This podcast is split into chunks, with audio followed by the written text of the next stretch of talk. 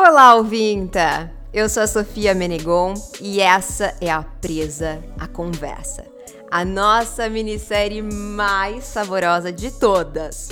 Se as suas antenas só captaram o meu sinal hoje, não precisa se preocupar. Pode pousar suas patinhas aqui que a gente vai tentar compreender o universo masculino.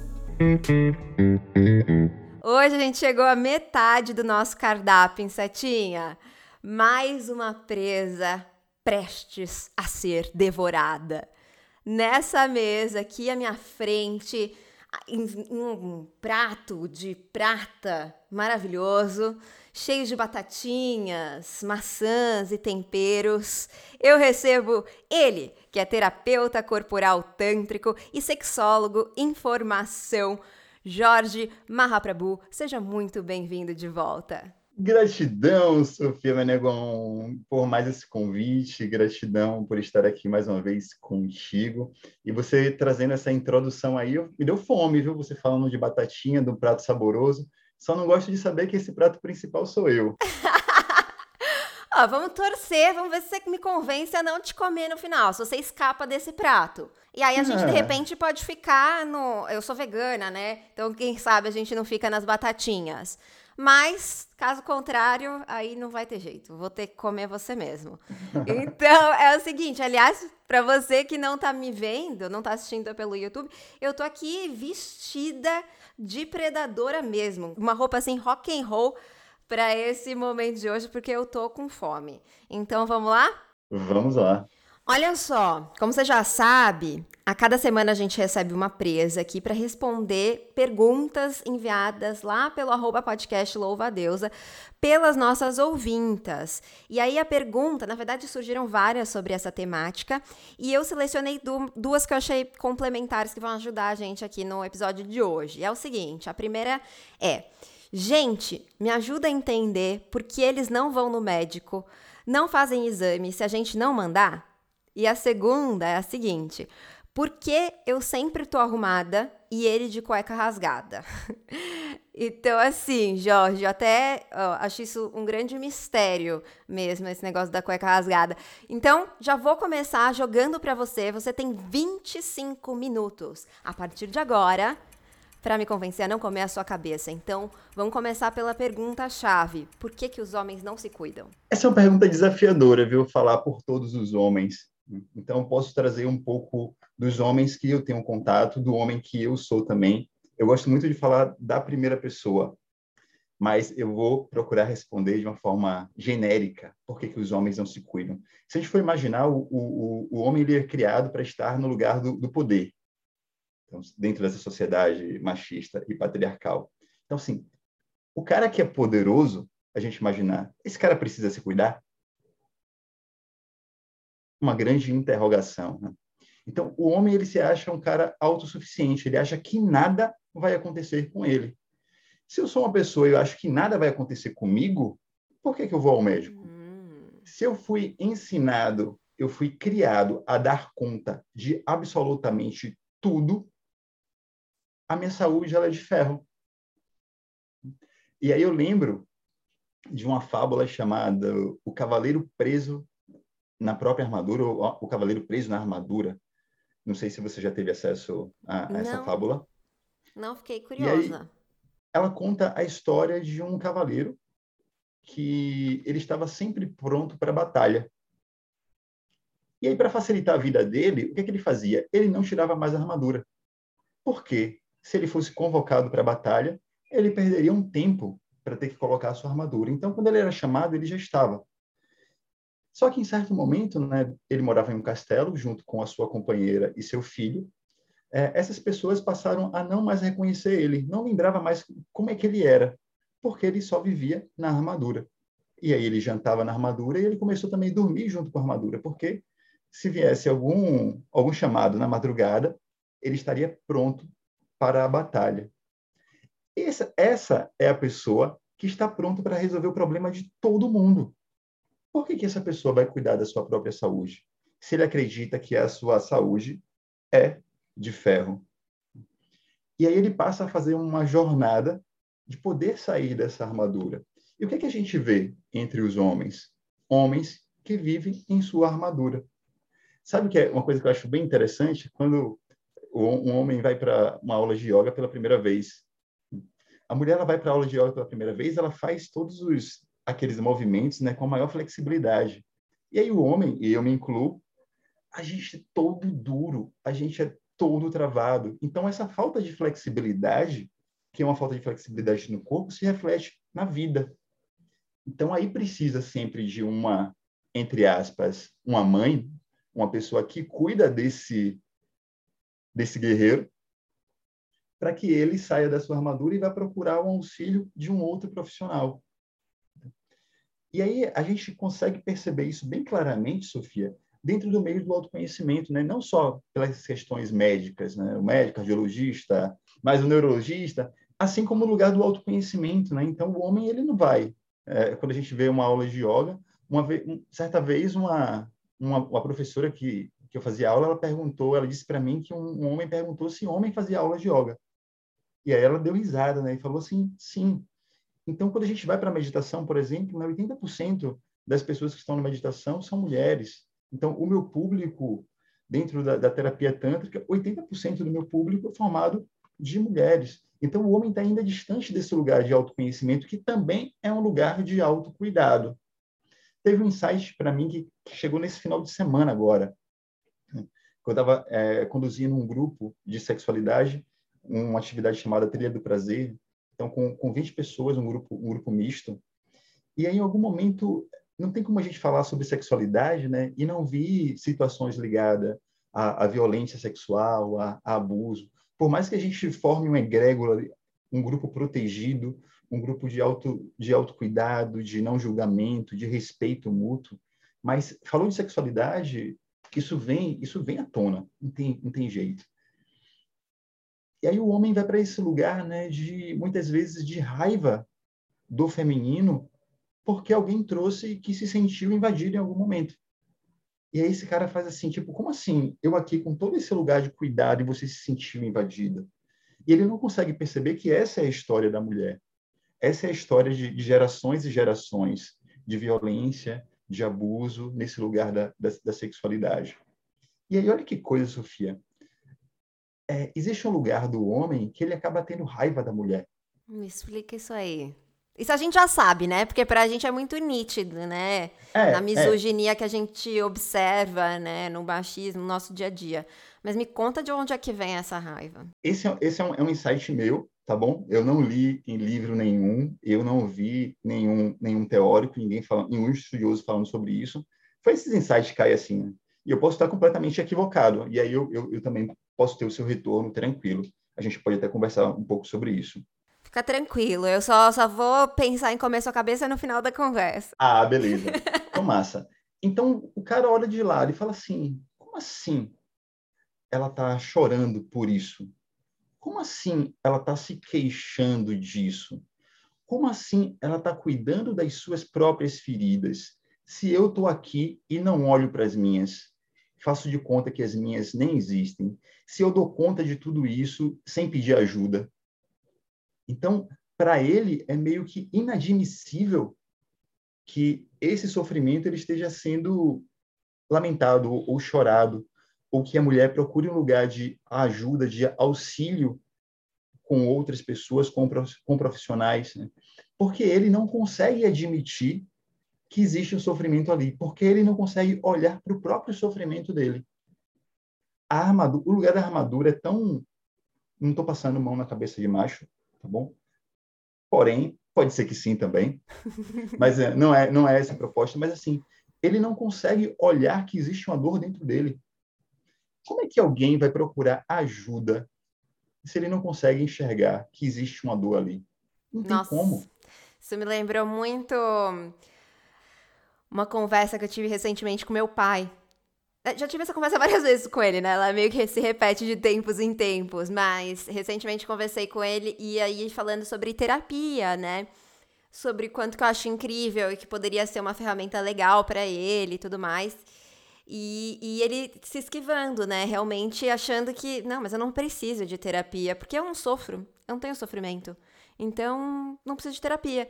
E até que chegou um, um, uma outra conversa falando sobre essa mesma temática que eu expliquei para ele que eu também não sofro 100% do tempo. Eu não vou pra terapia sofrendo. Todas as vezes da terapia eu não chego lá sof em sofrimento. Lógico que pode acontecer, mas eu não chego lá em sofrimento. Mas eu tenho dores, né? Eu tenho situações aqui que eu quero entender quem eu sou, por que, que eu ajo de determinadas maneiras, por que, que tais coisas são gatilhos para mim, como é que eu posso me relacionar de uma forma mais saudável, como eu posso ser é, é, receber também carinho, pedir ajuda, enfim, várias outras questões que eu quero ter acesso para viver melhor, mas não necessariamente porque eu vivo em sofrimento. Então, me lembrei muito dessa fala dele, de, mas eu não sofro, não tem, não tem porquê ir na terapia, né? Que é isso que você trouxe. E aí, é, você trouxe a, a, armadura como metáfora. E essa, esse lugar da armadura me remeteu também a uma outra pergunta que eu ia te fazer, que é esse lugar da virilidade. É, o, o, a gente pensa, no, pensa num cara sensual, né? É, é muito comum a gente atribuir sujeira, suor, é, cheiros talvez uh, não perfumados, né? A virilidade, ao homem sexy, ao homem forte, ao homem potente, né? E em contrapartida, quando esse suor, essa sujeira, ou essa. E eu lembrei disso, né? Só explicando por causa da armadura, porque eu lembrei desse lugar da guerra, que você sua, que você se suja e tudo mais, né? E, mas em contrapartida, quando tá no corpo da mulher, esse suor, essa sujeira, esses cheiros, é considerado nojento, né? Então, é, eu queria te perguntar como é que, por que que esses, esses símbolos, né, essa, a sujeira, esse mal arrumado, esse é, esse lugar, assim, tá tão associado à virilidade, você acha? Trazendo essa ponte para o que você disse, da mesma forma existe essa, essa construção também da imagem masculina. O homem que protege é esse homem aí. É esse homem musculoso, é esse homem suado, é esse homem viril. Então, inconscientemente, a gente ainda, enquanto sociedade, a gente ainda faz essas escolhas. Uhum. A gente ainda busca nos homens esse esse lugar, esse esse padrão. E aí, assim, e aí esse padrão trazendo para a nossa sociedade, né?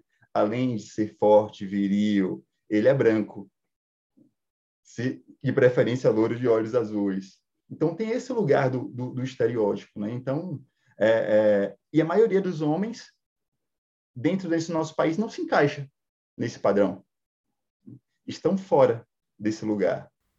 E como e que é... você acha que isso afeta a. Porque eu fiquei pensando aqui.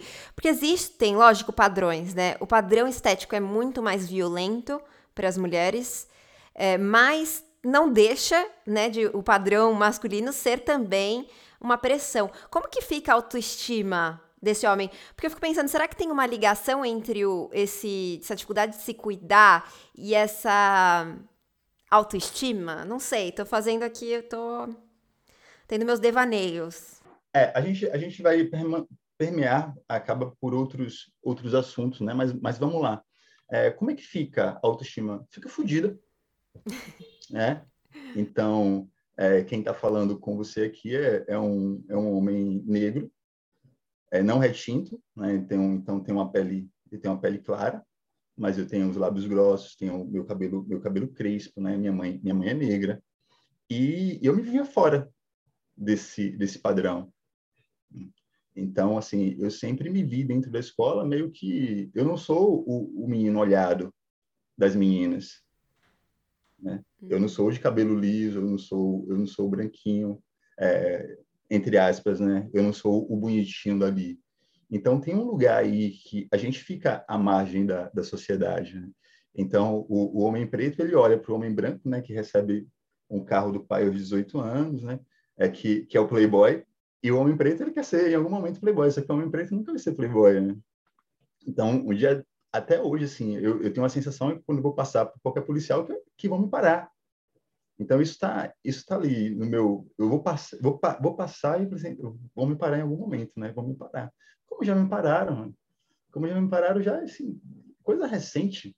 Eu ia saindo do trabalho, tipo, uma abordagem policial, assim, me botar para fora do carro, sábado, 15 horas da tarde, onde, assim, vários bares, e eu ser parado, saindo do meu trabalho, perguntando o que, é que eu estava fazendo ali.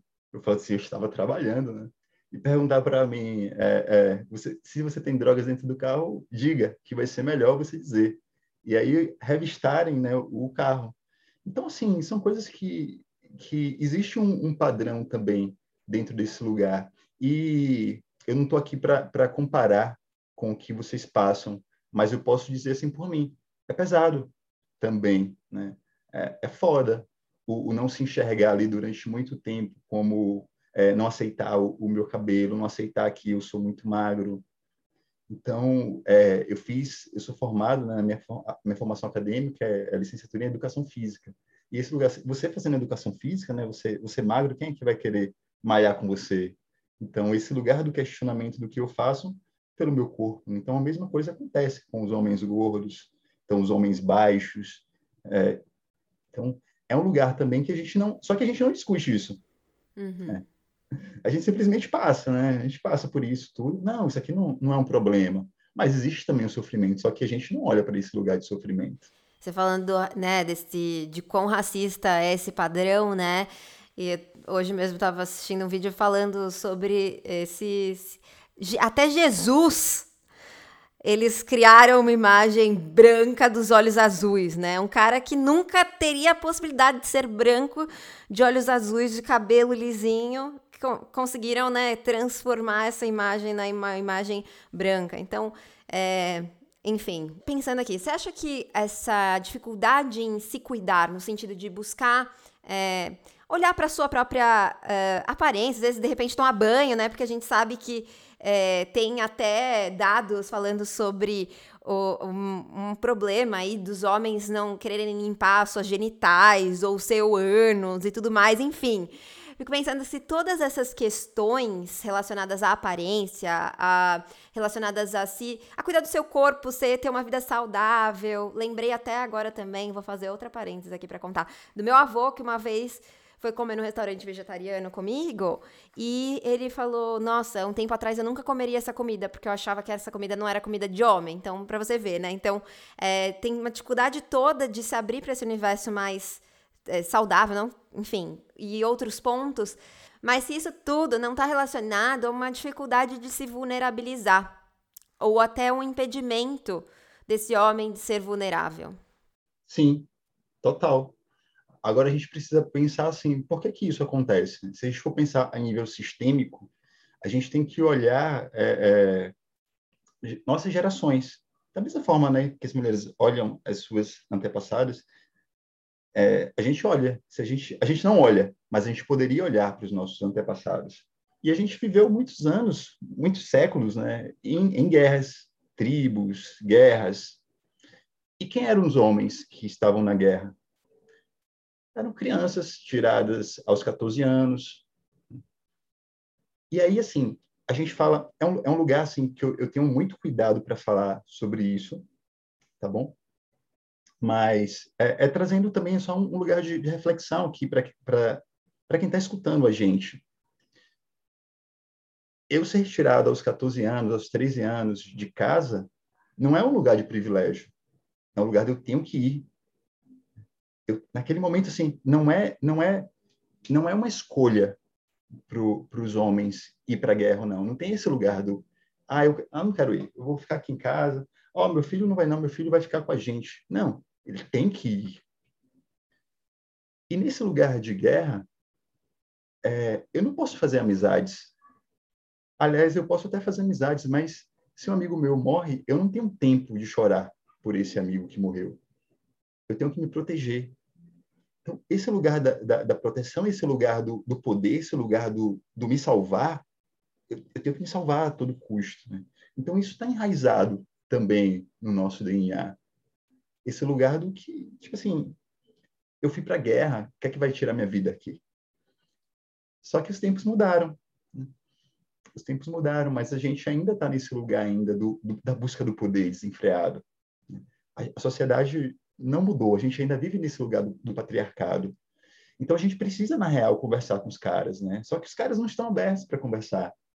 Só que os caras acham que isso aqui é, é, besteira, né? Isso aqui não é coisa de homem. Isso é, é, é, é muito triste, Sofia, na verdade, né?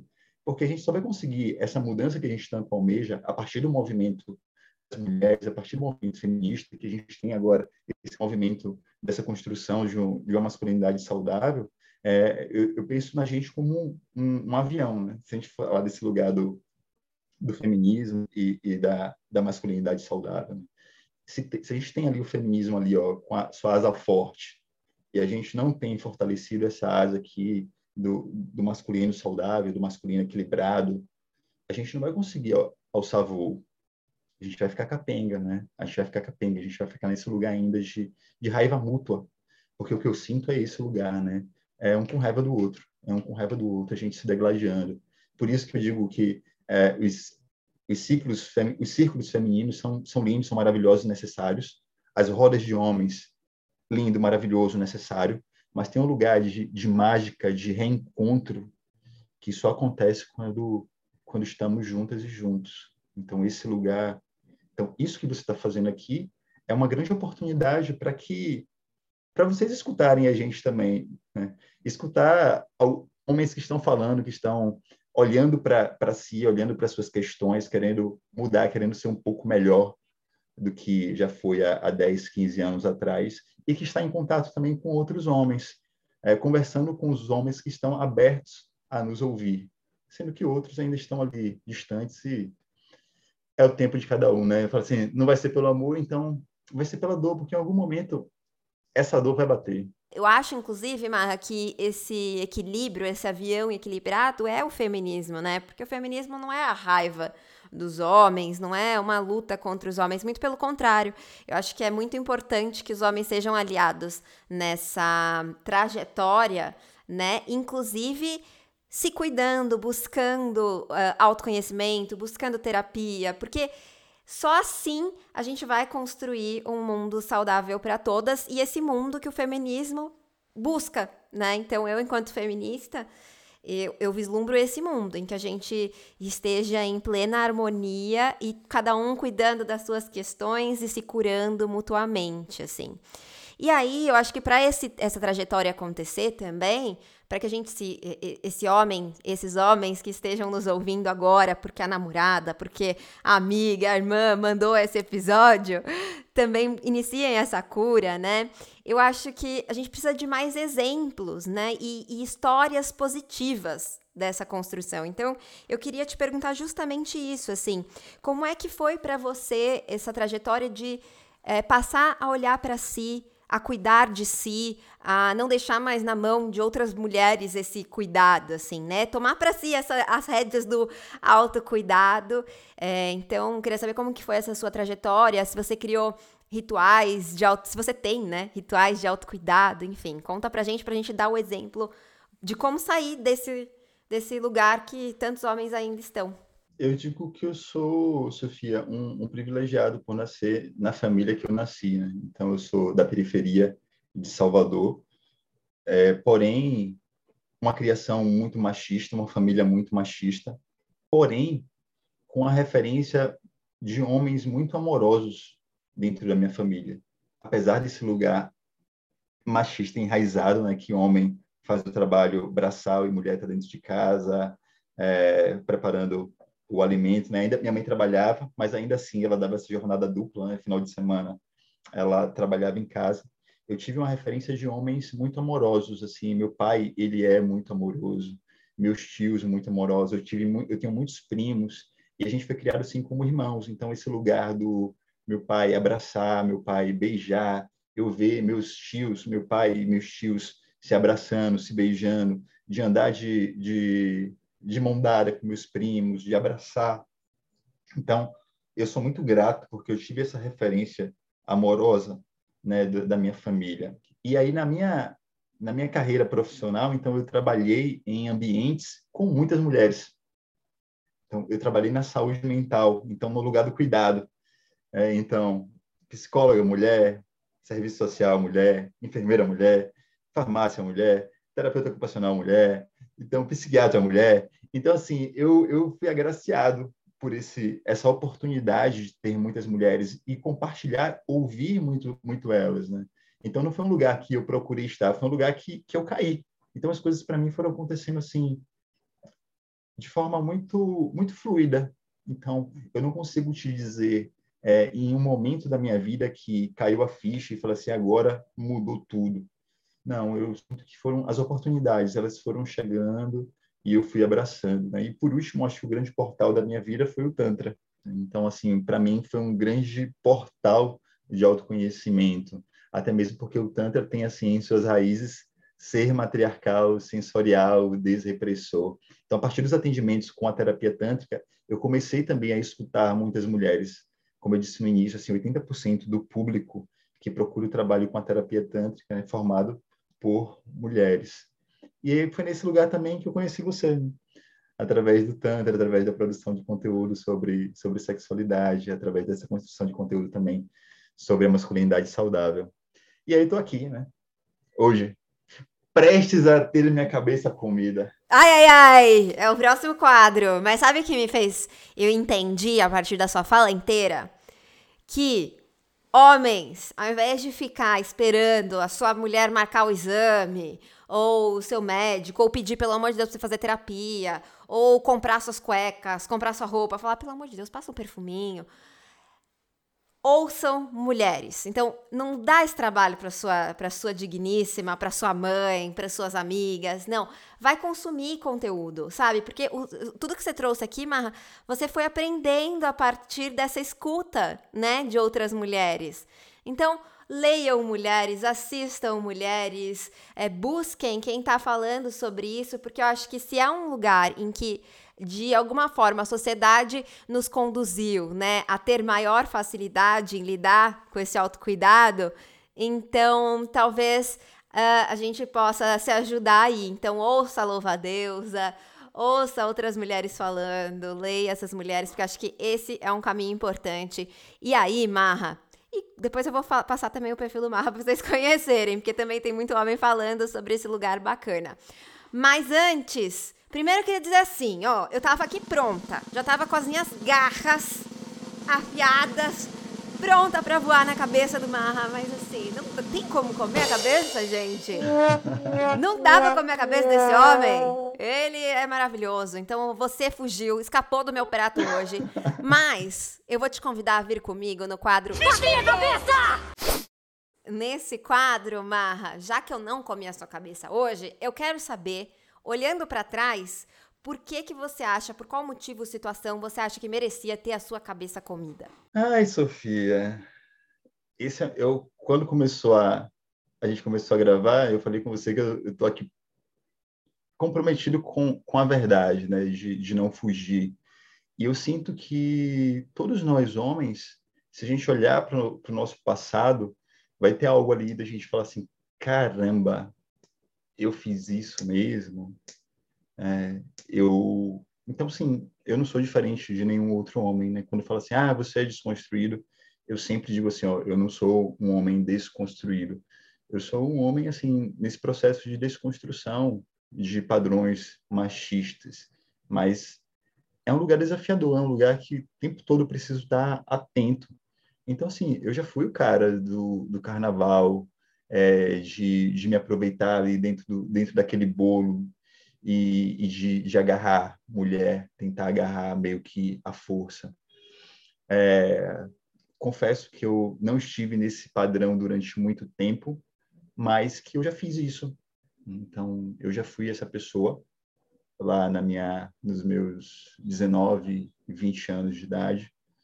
E esse é um lugar que é, tanto que eu acho que eu estou aqui conversando com você, meio que olhando de lado, olhando de lado, né? Então tem um lugar aí de, de falar assim, porra, eu já fui esse, esse cara. E eu não me orgulho disso.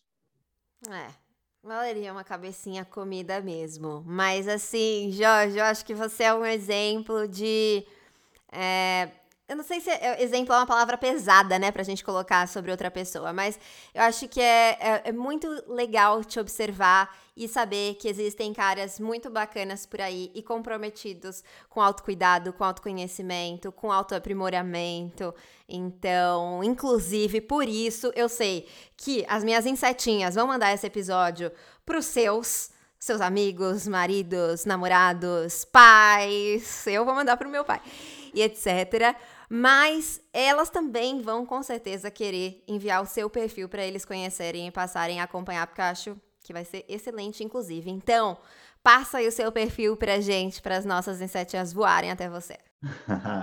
então, meu perfil no Instagram é o arroba jorge.mahaprabhu.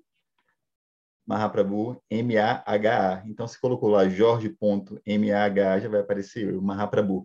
E no YouTube, eu tenho um, um, canal junto com a minha companheira, que é o Tantramor. Então, Tantramor é uma palavra só, né? São só um lá no meio, tipo Tantramor.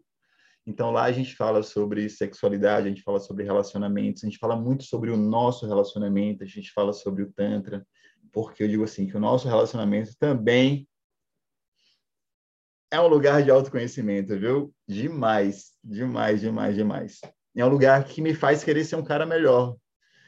O meu relacionamento, Sofia. Disso eu tenho certeza. Ah, que maravilhoso! Muito, muito obrigada por ter voado até aqui também e compartilhado com a gente tanta coisa bacana, se aberto o Jorge sempre disposto a se abrir. Já esteve conosco, inclusive, hein, gente? Fica aí a dica. Ele participou do episódio sobre masculinidade e sexualidade, que tá excelente. Muito, muito, muito obrigada. Eu que agradeço todas. Agradeço a você e todas as suas ouvintas. Falei certo? Falou certo. Maravilha, maravilhosa. Beijo grande. E tô aqui para quando você começar a fazer isso ao vivo, pode contar comigo. Opa! Logo mais, hein? Ó, e você, achou que o Mahaprabhu também escapou do nosso prato hoje? Me conta lá no arroba podcast Louvadeusa que eu quero saber. E uma pergunta importante: você tá gostando desse nosso cardápio? Ele tá te deixando satisfeita? No nosso próximo episódio, a gente vai tentar descobrir por que, que ele espera eu mandar ele fazer as coisas de casa e com as crianças. Essa é boa, hein? Quem não quer saber disso? Gente, essa é uma pergunta que tá na minha cabeça há muito tempo. Olha só, não esquece de seguir a gente lá no arroba podcast Louva Deusa pra saber quem vai ser o nosso próximo prato. E lembre-se, é responsabilidade dele se cuidar. E a culpa não é sua se ele não quer aproveitar o seu carinho. Viva o meu, o seu, o nosso prazer. E até a próxima!